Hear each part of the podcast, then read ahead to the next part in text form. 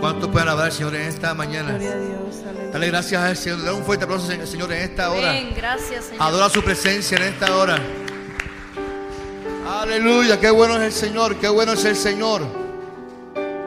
Dios es fiel y ha sido fiel. ¿Cuántos adoran al Señor en esta mañana?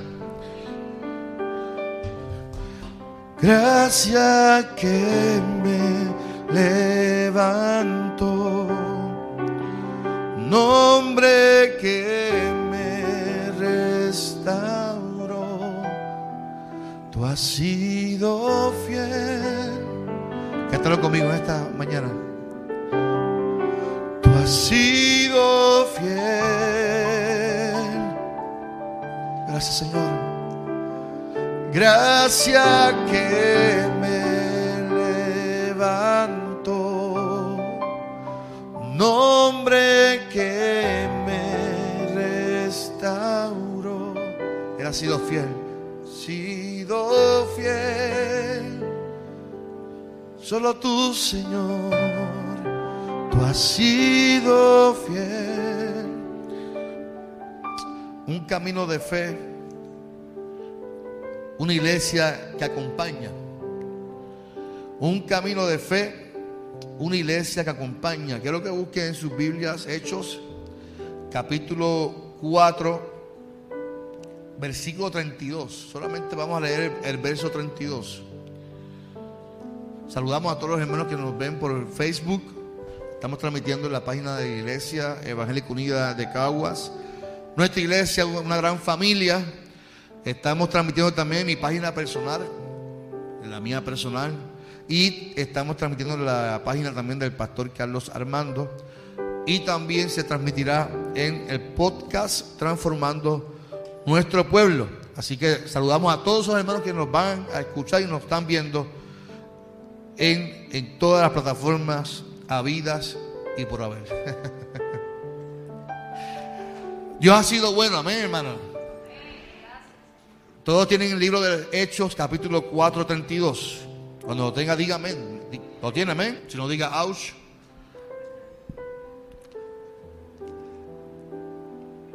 Todos los seguidores de Jesús tenían una misma manera de pensar y de sentir. Todo lo que tenían lo compartían entre ellos y nadie se sentía dueño de nada. Lo voy a repetir. Todos los seguidores de Jesús tenían una misma manera de pensar y de sentir. Todo lo que tenían lo compartían entre ellos y nadie se sentía dueño de nada. Padre, te damos gloria y honra por tu palabra. Gracias porque la misma nos confronta y nos llama, nos apela, Señor, a servir y ayudar a otros. Que hoy esta palabra transforme nuestras vidas y que tanto los hermanos que nos están viendo en las redes sociales, Señor, y los que estamos aquí, seamos transformados por tu Espíritu Santo. En el nombre de Jesús. Amén. Ese es el texto base del plan de trabajo para el 2021. Seguimos con un camino de fe, pero le incluimos una iglesia que acompaña. Y una iglesia que acompaña es una iglesia que sirve. Y yo decía el domingo pasado que desde los temblores en Puerto Rico, eh, desde la pandemia y todos los desastres que han habido en, Puerto Rico, la iglesia no ha parado de servir, de ayudar. Y yo creo que ha sido una bendición el poder servir, ayudar a otros. Eh, porque para eso está la iglesia, fíjese. Eh, la iglesia está para darnos y la Biblia demuestra eso. Yo quiero hablar un poco, un poco antes de, ese verso, quiero hablar un poco del contexto histórico, porque es, es importante que entendamos lo que había ocurrido antes. Y cuando uno lee el texto, se da cuenta de lo siguiente. Usted sabe que los discípulos fueron estudiantes de Jesús.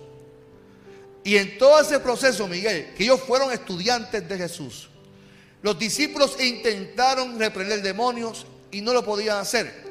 Intentaron ejecutar lo que estaban aprendiendo, pero nunca, en ese momento, en caminar con Jesús, nunca lo pudieron lograr.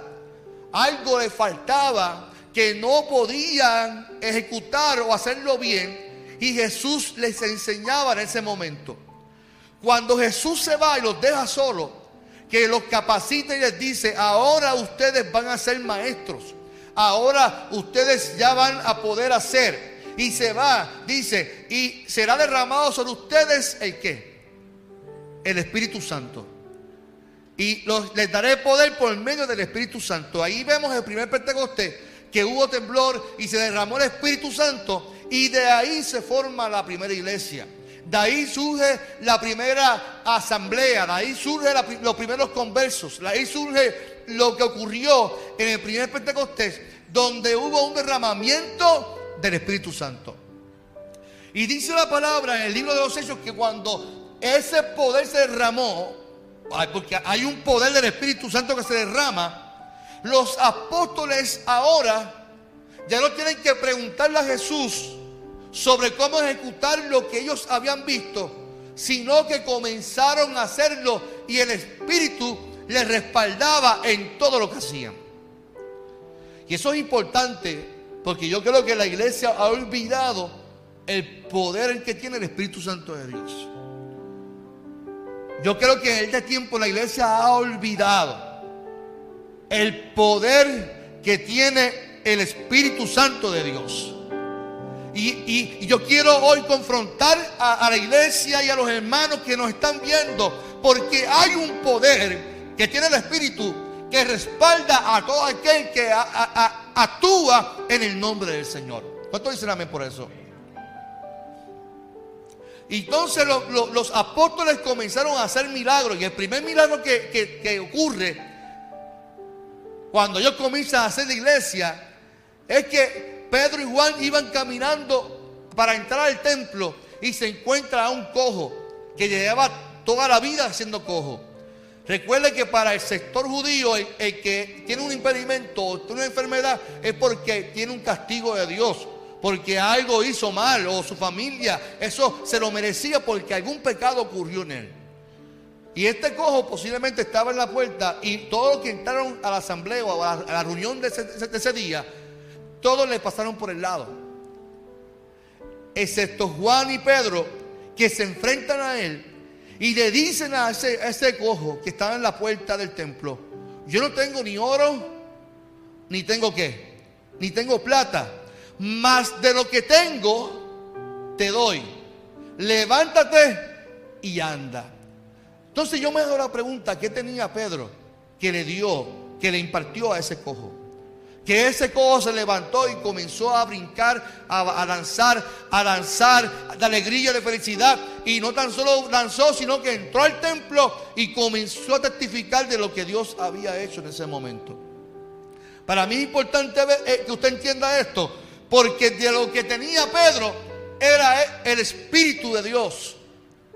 Lo que tenía Pedro era el poder del Espíritu de Dios. Y nosotros hemos olvidado del poder que tiene el Espíritu de Dios. Y a veces nosotros pensamos que la gente lo que necesita es que simplemente le, demos dinero o le demos algo y se nos olvida que lo primero que la gente necesita adquirir es el poder de la presencia del Espíritu Santo de Dios. Sin, sin el poder del Espíritu Santo de Dios no podemos hacer nada. Es como intentar hacer algo, intentarlo y no poder hacerlo porque no hay respaldo. Pero cuando somos sellados por el Espíritu Santo, podemos decirle un cojo, no tengo dinero, pero de lo que tengo te voy a dar en el nombre poderoso del Señor. Y lo interesante del, texto es que Pedro no tan solo le dice, recibe de lo que tengo, sino que le da la mano y lo levanta. Ahí vemos la primera acción.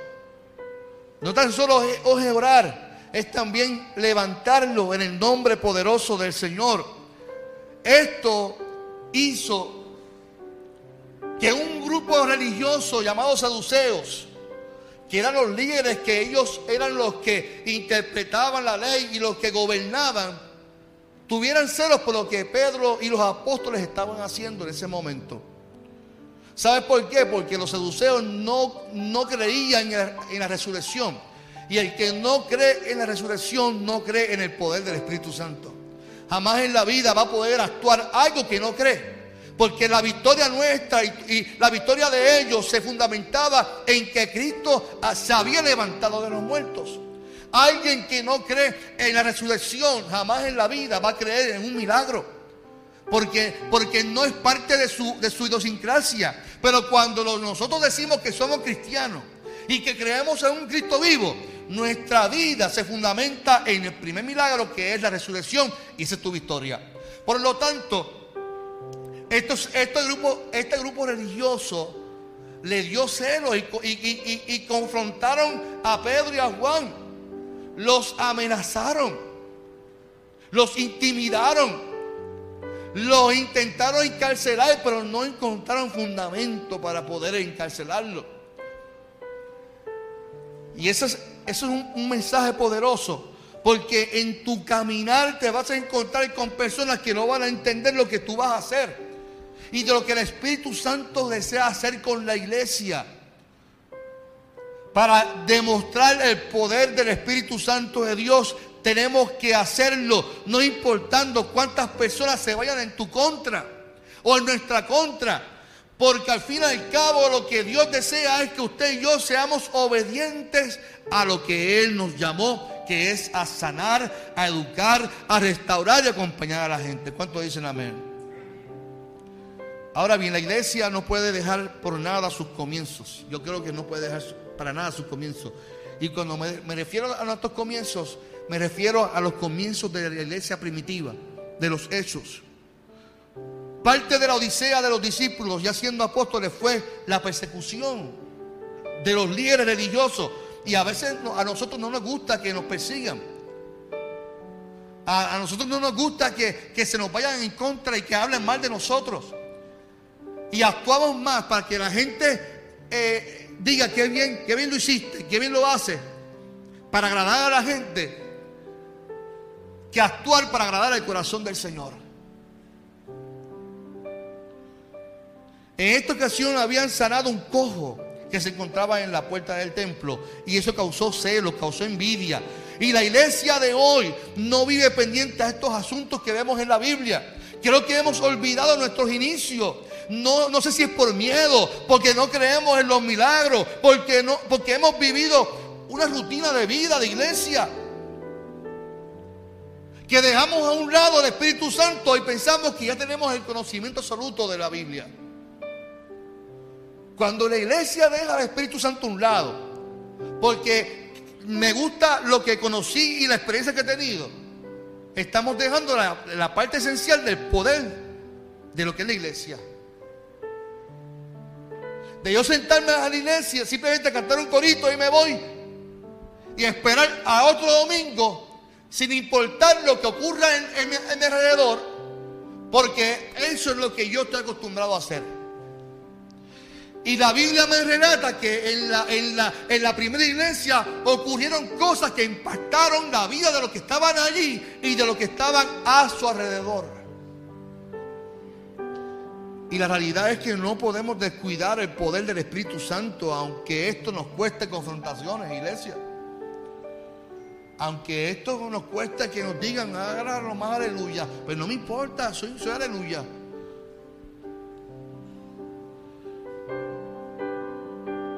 Los apóstoles vienen de ser confrontados por el tribunal religioso. Hubo cuestionamiento del poder. ¿Con qué poder tú haces eso? ¿Con qué autoridad tú haces eso? Ay, Dios mío. Los apóstoles vienen de ser confrontados. ¿Por qué tú haces eso? ¿Con qué? ¿A nombre de quién tú haces eso? Pues claro, en el nombre de aquel que nos llamó, de aquel que me vio pescando y me hizo pescador de hombre. Ese, ese, ese fue el que me dio la autoridad y se fue, me educó, me enseñó. Y ahora con ese mismo poder y autoridad, yo sano y hago las cosas en el nombre poderoso de Jesús. Y la iglesia debe entender que el Espíritu Santo nos selló. Y ese poder y esa autoridad es nuestra para hacer las cosas para la gloria del Señor nunca es para la gloria nuestra. Por eso yo creo que parte de lo que la iglesia vive en cuanto al Espíritu Santo es que hemos, lo, hemos dejado a un lado porque es que la gente también abusa de la, presencia de Dios. en las promociones y en todo. Mira, ponemos gente en silla ruedas y la cara nuestra para que la gente vea que cuando yo estoy en un lugar, allí los cojos se sanan y todo eso. Se nos olvida que quien debe ser glorificado es Cristo. Que quien hace la obra es Cristo. Que el dueño de la iglesia es Cristo. Que el dueño de la obra y del milagro es Cristo, no nosotros. La iglesia no puede tener miedo al poder de Dios. Y ese poder es para actuarlo porque Él nos defenderá ante cualquier situación. ¿Cuántos dicen amén? Las personas que llegan a una iglesia llegan porque quieren que sus vidas sean transformadas. ¿Cierto o falso? Porque quieren algo, quieren, quieren un, un impacto en su vida. Y esa presencia de Dios es poder, es autoridad. Con, la que la misma iglesia actúa para impactar en la sociedad. Dice la Biblia que Pedro salía a la comunidad, Damari, y la gente sacaba a, a, los enfermos, porque con la sombra nada más la gente se sanaba. Mira el poder que tenía la unción de Pedro. Que caminaba y la gente sacaba a los enfermos porque con la sombra solamente de Pedro la gente se sanaba y recibía un milagro. Y no era la sombra de Pedro, no era en sí Pedro, era la confianza, la obediencia, lo que, lo que él le, dijo a los seduceos, me vale más obedecer al que me llamó que hacerle caso a lo que ustedes me están pidiendo. Esa gente, el, grupo religioso, los seduceos le dijeron, tienes que obedecernos a nosotros, no puedes. Si lo vuelves a hacer te vamos a arrestar. Y hace falta gente como estos apóstoles que se atrevan a decir como ellos. En el libro, en capítulo 4, versículo 20 dice, digamos entonces, debemos obedecer a ustedes antes que a Dios nosotros no podemos dejar de hablar de todo lo que hemos visto y oído. Ante la confrontación de Pedro, de Juan, le, valía más a Pedro y a Juan obedecer al Señor antes de la confrontación, antes de, de la amenaza, ante cualquier circunstancia. Porque ese poder, iglesia, no se encierra. Repita conmigo eso. El poder del Espíritu no se encierra. Repítalo, repítalo ahí. Ese poder no se encierra. Cuando tus líderes se arriesgan y se atreven, tus hermanos van más, van más allá y sobrepasan las expectativas. Lo voy a repetir. Cuando tus líderes se arriesgan y se atreven a hacer las cosas para la gloria del Señor, tus hermanos, la iglesia, va más allá y sobrepasan las expectativas. ¿Por qué digo esto? Porque ¿qué ocurrió en la Biblia? Para mí este es el segundo Pentecostés que ocurrió en el libro de los Hechos. Dice que los apóstoles luego de salir en libertad por los seduceos, se reunieron en una casa e hicieron una oración muy poderosa. Y esta oración se fundamentaba en sus acciones para hacer las cosas para la gloria del Señor. Escuche, estaban dando la gloria a Dios por los milagros que habían realizado para la gloria del Señor. Y ahí ocurrió algo muy importante. El libro, el capítulo 4, el versículo 30 dice, en su oración, ese es Pedro orando, ayúdanos a sanar a los enfermos y hacer milagros y señales maravillosas. Así harás que la gente vea el poder de tu siervo Jesús, a quien elegiste y cuando terminaron de orar, tembló el lugar donde estaban reunidos y todos ellos quedaron llenos de qué? Del Espíritu Santo. A partir de ese momento todos hablaban sin temor acerca de Jesús. Ese es el segundo Pentecostés. En el primer Pentecostés, quien recibe el Espíritu, los que estaban allí y hablan otro idioma, son los apóstoles. Ahora en este segundo Pentecostés, quien recibe y comenzaron a hablar de Jesús son la gente que estaba a su alrededor. Reciben el poder para qué? Para encerrarlo dentro de la iglesia. Reciben ese poder para hacer cultos bonitos. Reciben ese poder para cantar y hacer templos grandes para que la gente diga, ah, este hombre hizo un templo grandísimo. Para eso es el poder de Dios. Para eso es el poder del Espíritu Santo. Para ver cuál quien tiene la cuenta más grande en el, banco para ver cuál es el altar más bonito, para ver cuál, cuál es el ministerio de adoración más, más bonito, a ver cuánta gente sano más. A ver cuánto, cuán, cuán está mi agenda, porque si no, no he hecho nada para la gloria del Señor. Dice que fueron llenos del Espíritu Santo y a partir de ese momento todos hablaban sin temor acerca de Jesús. El mensaje de la iglesia nunca puede ser nosotros mismos. No podemos encerrar el poder de Dios dentro de la iglesia y predicarnos nosotros mismos. Es como llenarnos nosotros sin, sin, olvidar que el mensaje es para la gente, para que la gente conozca a Dios. La iglesia debe de trabajar para que la gente vea a Cristo. La iglesia no debe de idolatrar a sus líderes, debe de seguir a Cristo. Por eso es que hay muchas frustraciones. El día que usted se, diga, ay, que este pastor o de fulana, es que usted está más pendiente a mí que a Dios. El día que usted se queje, porque el pastor hizo algo, usted está más pendiente al pastor que, al mismo Cristo. Y el día que usted diga, me voy para tu iglesia porque esta no me llena, es que usted está más pendiente a, algo que no es Dios. Porque es que yo no entiendo por qué la gente se va de la iglesia tan frustrada. Si el enfoque principal de uno debe ser Cristo, no más, nadie. No hay otra cosa. No hay otra cosa que nos pueda llenar más que la presencia del Espíritu Santo de Dios. Si usted necesita a alguien para poder sentirse fuerte espiritualmente, usted necesita tener un encuentro con Jesús porque Él lo llena todo. ¿Cuánto dicen amén? Cada acción de la iglesia debe ser para la gloria de Dios y que las personas se encuentren con Jesús. Mire la oración de Pedro.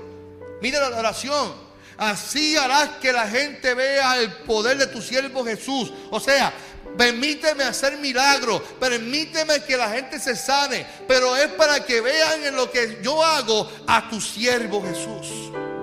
Porque cada acción en tu vida y en mi vida debe de ser fundamentada en la cruz, en aquel que murió por nosotros. Cada acción, cada, cada obra debe de ser para que la gente vea a Jesús. ¿Sabes cuál es nuestro problema hoy en día en Puerto Rico? Ahora mismo no, recuerdo el nombre político sobre el, el, el término. Pero nosotros hacemos las cosas para que la gente nos siga. Voy a, poner en Facebook que dimos tantas cajas, dimos tanto esto para que la gente venga a nuestra iglesia. ¿Cómo se llama eso? Se olvidó el nombre. Eso es lo, que hacen los políticos. Los políticos van a un sitio y van con un camarógrafo y le dan la mano a Jesús. Y ahí está el camarógrafo, ¡pam! toma una foto y pone, mira, aquí estoy con Jesús, así, dándole, sirviéndole. Y lo pone en las redes sociales para que la gente diga, ese político me gusta. Y la iglesia no puede caer en eso. La iglesia tiene que servir para que no te vean a ti, sino que vean a Jesús, que es quien es quien hace la obra, quien es quien se glorifica en lo que tú haces. E, eso ocurrió, eso causó que la iglesia recibiera un poder maravilloso. Porque en ese momento que, Pedro oró, ocurrió en segunda Pentecostés y se derramó el poder de Dios y todos fueron llenos del Espíritu Santo y ese poder los llenó y todos hablaban sin temor acerca de Jesús. Claro, nosotros lo analizamos según nuestro contexto, pero tenemos que ver el contexto, por qué dice sin temor acerca de Jesús. Porque en ese contexto, hablar de Jesús tenía una connotación política seria que te iban a perseguir. Tenía una connotación de persecución. O sea, esta gente recibieron el poder de Dios y ahora no tenían miedo. Como dicen por ahí, el miedo lo habían dejado donde? En la gaveta blanca. No importaba, eh, no, era el miedo de timidez, no era el miedo de, hablar con, miedo, porque es que no me atrevo porque yo soy miedoso, cobarde. No, no es ese miedo. El hablar de, de Jesús sin miedo a que me arresten, sin miedo a que me persigan, sin miedo a lo que pueda ocurrir en mi vida, porque ya he comprendido el poder de Dios. Este segundo Pentecostés es interesante porque llenó a los seguidores de Jesús y ahí ocurrió algo maravilloso. además de los milagros y acciones poderosas de los apóstoles, ahora los seguidores de Jesús toman ese poder. Escuche bien, escuche bien. Ahora los apóstoles hacían milagros, sanaban. Ah, pero ahora los seguidores de Jesús, la gente, transfirió ese poder a algo más poderoso. Lo voy a explicar. Los apóstoles se fundamentaban en hacer milagros, te levanté, te sano, porque fue lo que vieron de Jesús. Jesús sanaba al enfermo, le daba cualidades a la, mujer, hacía que, que, la gente se valiera por sí mismo. Y como ellos vieron eso, pues eso es lo que ellos hacían. Pero la gente que seguía entonces los apóstoles transfirieron ese poder. Y miren lo que hicieron la gente, la iglesia. Dice, todos los seguidores de Jesús tenían una misma manera de pensar y de sentir. O sea, ya no había diferencia. En la diferencia, en la diversidad de cada uno de ellos, llegaron a estar en un mismo pensar y sentir. Eso no fue lo que pasó en Pentecostés con los apóstoles. Estaban todos unánimes allí, estaban todos mismo sentir. Ahora son la iglesia, ahora son los seguidores de Jesús que están en una manera misma de pensar y de sentir. Y todo lo que tenían lo compartían entre ellos y nadie se sentía dueño de nada. Esto es poderoso. Es poderoso. Esto me enseña algo importante. Que el poder del Espíritu Santo se derrama en la vida de las personas y ese poder siempre será utilizado no para mí, no para nosotros mismos, sino para otros. Diga conmigo para otros. Diga, todo don, todo, todo lo que Dios me da, dígalo conmigo, todo lo que Dios me da, no es para mí, es para bendición de otro. O sea, esta gente transfirieron el poder de Dios para compartir lo que era de ellos, compartirlo con los demás. Dice, no se sentían que nada era de ellos porque todo lo compartieron entre otros. Vieron a la gente necesidad y compartieron casa, compartieron terreno, compartían todas las cosas en común. No se sentían dueños de nada. El primer pecado para mí, el primer pecado para mí, ellos sentían dueños de la iglesia.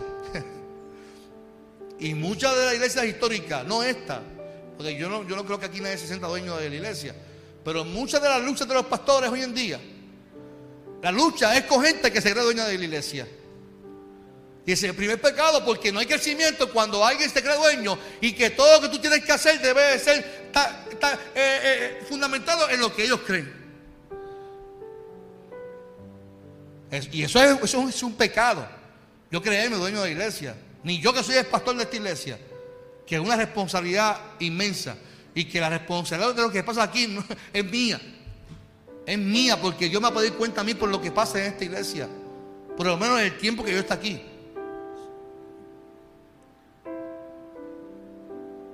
Yo lo prediqué en Pentecostés en el 2017 y lo dije con mucho respeto y mucho amor. Pero la mayoría de estas congregaciones es triste que todavía los pastores estén luchando con gente que se dueña de la iglesia. Y que en una asamblea digan, ¿qué es que usted se le paga para que trabaje? Al, pastor a la pastora. ¿Usted, sabe lo que, que un miembro le diga a un pastor que a usted se le paga para que trabaje? Miren la falta de respeto. Y para eso es el poder de Dios. Para eso perdemos el tiempo. Para yo creerme que como yo diezmo, el pastor tiene que hacer lo que yo diga. Para eso perdemos el tiempo. Porque yo como doy dinero, eh, tienen que hacerse las cosas como siempre se ha hecho, porque mi interior está aquí, aquí. Ah, no, eso es perder el tiempo. Porque el, el, poder del Espíritu Santo de Dios se derrama, no para hacer las cosas como yo quiera, sino para compartir lo que yo tengo, para que otro sea bendecido por el poder del Espíritu Santo de Dios. Iglesia, nunca olvide que la iglesia que acompaña no tiene nada de uno, lo da para que otro reciba la bendición de Dios la importancia de la esto nos enseña la importancia de la comunidad. De que somos una comunidad. De hacernos parte uno del otro. Y, y a mí me encanta mi iglesia, esta iglesia, porque ese espíritu está aquí. Ese espíritu está aquí. Aquí yo, yo, si hay, un pastor contento, yo siempre lo he dicho, soy yo, porque yo veo como ustedes, la congregación de esta iglesia, siempre está pendiente uno al otro para bendecirlo. Y yo me entero, claro que yo me entero que cuando alguien me dice, mira que fulano le llevó pan y le llevó esto, y porque siempre comparte las cosas en común. Y ese es el poder del Espíritu Santo de Dios. Y tenemos un ministerio de misiones que tiene la alforí que este año le vamos a dar más duro, donde usted va a traer productos que usted compra enlatados. Y nuestra misionera Evelyn va a estar una vez al mes llevando compras a las familias de nuestra comunidad, porque de nada vale que yo traiga una compra y la dé a la gente de la misma iglesia. Y me olvide que hay, aquí hay unos vecinos que son parte de nuestra iglesia. ¿O usted piensa que nuestros vecinos no son parte de esta iglesia? Y que ellos tienen que pasar por un proceso de membresía para yo poder bendecirlos. Eso será sin sentido, Dolly. Si yo pienso que para yo poder bendecir a mis vecinos tienen que pasar un proceso de membresía. Porque esta es la iglesia de la comunidad, de la farmacia, de los vecinos. Todos son parte de esta iglesia. Todos son parte nuestra. Porque para eso es el poder de Dios. Para hacernos sentir parte de una misma comunidad. Y que lo que le duela al otro también me duela a mí. Que lo que le duele a Robert me duele a mí. Y yo sea, y me, y me apele a mí a servirle a él. Que si yo veo a alguien en necesidad, ese poder del Espíritu Santo me llene para yo poder darle a Él de lo que por gracia yo he recibido de parte del Señor. Este año 2021 será llamado año del acompañamiento. Y la iglesia de Caguas trabajará trabajará duro su plan para acompañar a las personas en el nombre del Señor.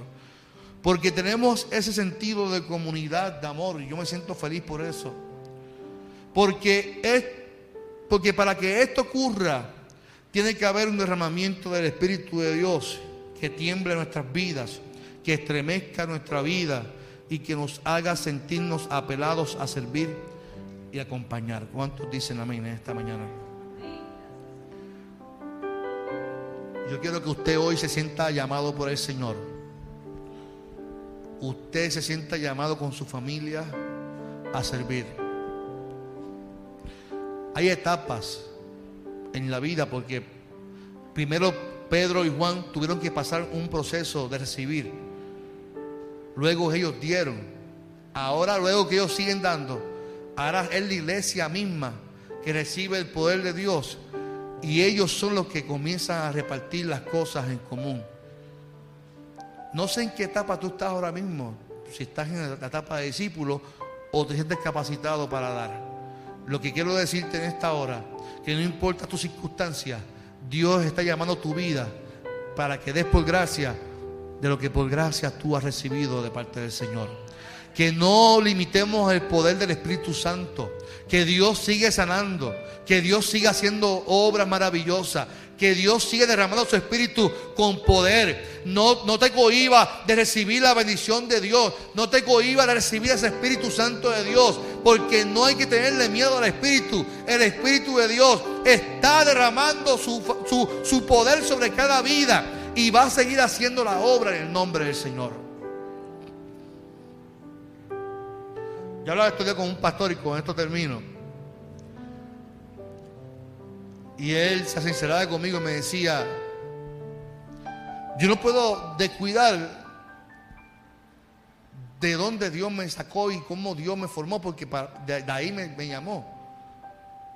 Y a veces nosotros pensamos que como estamos lleno de la iglesia y el servir y el trabajar, descuidamos orar, descuidamos esas cosas que nos llenan a nosotros. Y se nos olvida que hay un Espíritu Santo de Dios que está en la iglesia. Porque nos acostumbramos a hacer las cosas y se nos olvida que el Espíritu de Dios está ahí. Y hay enfermos. Pues mire, vamos a orar para que se sanen en el nombre del Señor. Que hay una persona que está cautiva. Pues vamos a liberarlo en el nombre del Señor. Que, que está viviendo un tiempo difícil. Pues vamos a servirle en el nombre del Señor. Ay, que no hay dinero. Pues va a haber porque Dios es dueño del oro y la plata. Ay, que no hay. Pues veamos milagros en el nombre del Señor, porque para eso está la obra del Espíritu Santo de Dios.